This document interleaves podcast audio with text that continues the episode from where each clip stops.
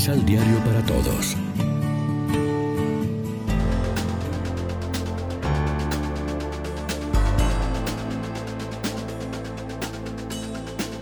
Primera lectura.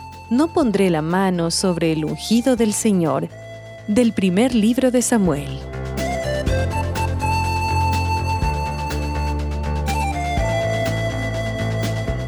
En aquellos días, Saúl tomó consigo tres mil hombres valientes de todo Israel y marchó en busca de David y su gente en dirección de las rocas llamadas las Cabras Monteses, y llegó hasta donde había un redil de ganado junto al camino.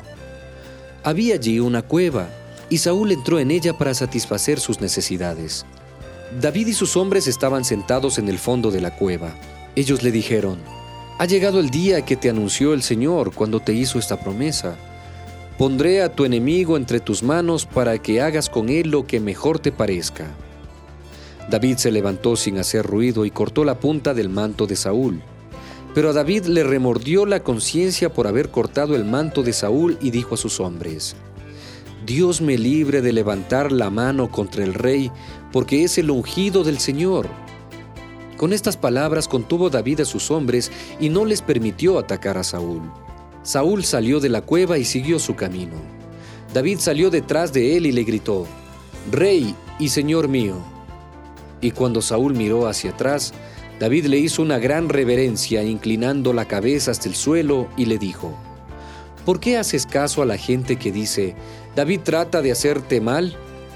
Date cuenta de que hoy el Señor te puso en mis manos en la cueva y pude matarte, pero te perdoné la vida, pues me dije, no alzaré mi mano contra el rey porque es el ungido del Señor. Mira la punta de tu manto en mi mano. Yo la corté y no te maté. Reconoce pues que en mí no hay traición y que no he pecado contra ti.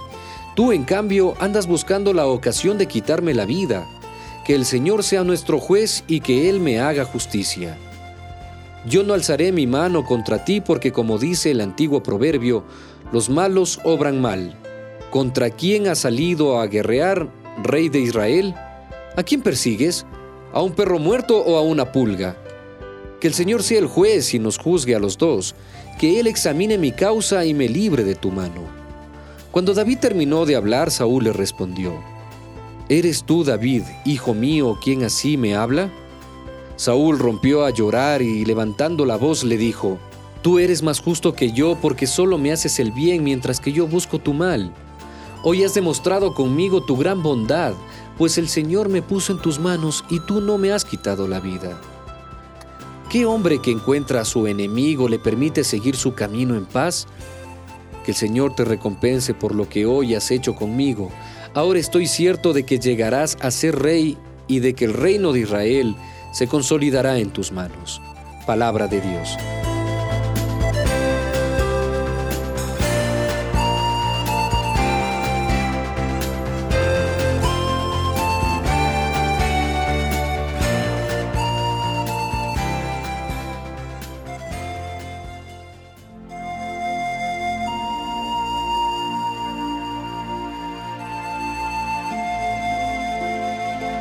Salmo responsorial del Salmo 56.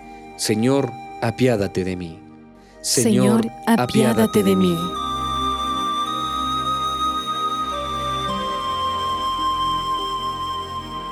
Apiádate de mí, Señor, apiádate, pues en ti me refugio.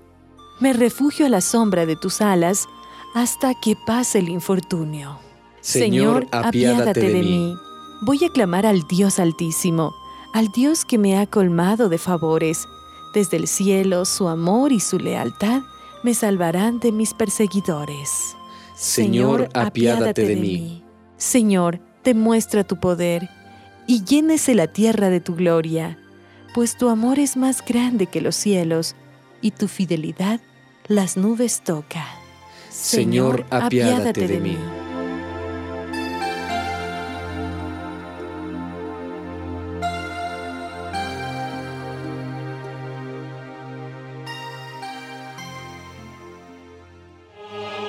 Proclamación del Santo Evangelio de nuestro Señor Jesucristo, según San Marcos.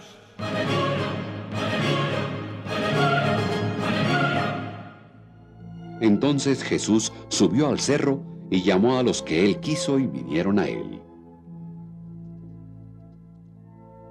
Así constituyó a los doce para que estuvieran con él y para enviarlos a predicar, dándoles poder para echar a los demonios. Estos son los doce. Simón, a quien puso por nombre Pedro.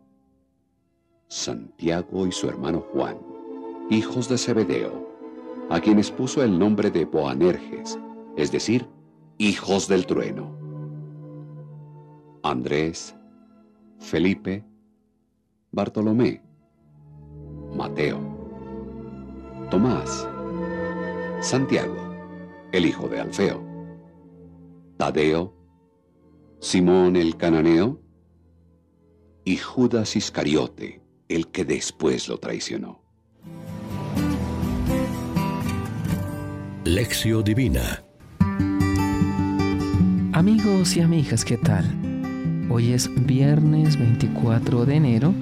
La iglesia se viste de blanco para celebrar la memoria de San Francisco de Sales, obispo y doctor de la iglesia.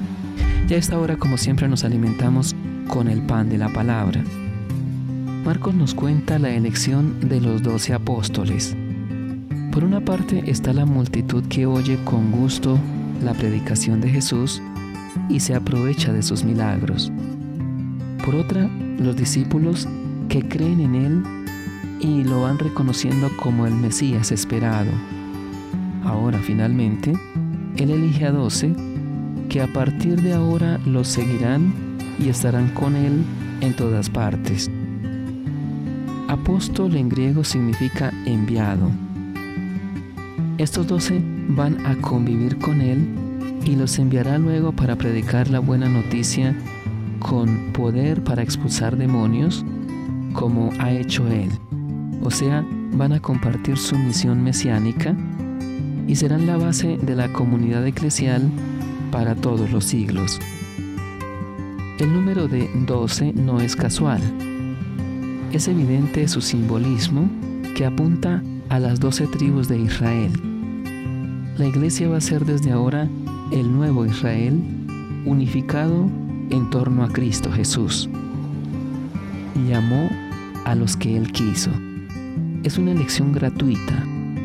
También a nosotros nos ha elegido gratuitamente para la fe cristiana o para la vocación religiosa o para el ministerio sacerdotal. En línea con esta lista de los doce estamos también nosotros. No somos sucesores de los apóstoles como los obispos, pero sí miembros de una comunidad que forma la iglesia apostólica. No nos elige por nuestros méritos o porque somos los más santos ni los más sabios o porque estemos llenos de cualidades humanas. Como los doce, que se fueron con Él y luego los envió a predicar, también nosotros cuando celebramos la Eucaristía estamos con Él y al final de la misa, cuando se nos dice pueden irse en paz, en realidad somos enviados para testimoniar con nuestra vida la buena noticia que acabamos de celebrar y comulgar. Reflexionemos. Somos de las personas que guardan sus rencores días y días? ¿O somos capaces de olvidar, de deshacer la espiral de la violencia y las revanchas? Oremos juntos. Señor, me has llamado, has pasado por mi puerta. Bien sabes que soy pobre y soy débil, y aún así te has fijado en mí. Es imposible conocerte y no amarte es imposible amarte y no seguirte. Amén. María, Reina de los Apóstoles, ruega por nosotros.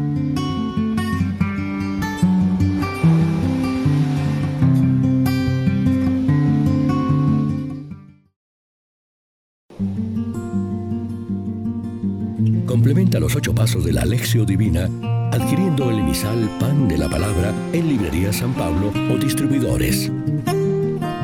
Más información www.sanpablo.co. Pan de la palabra. Vive la reflexión.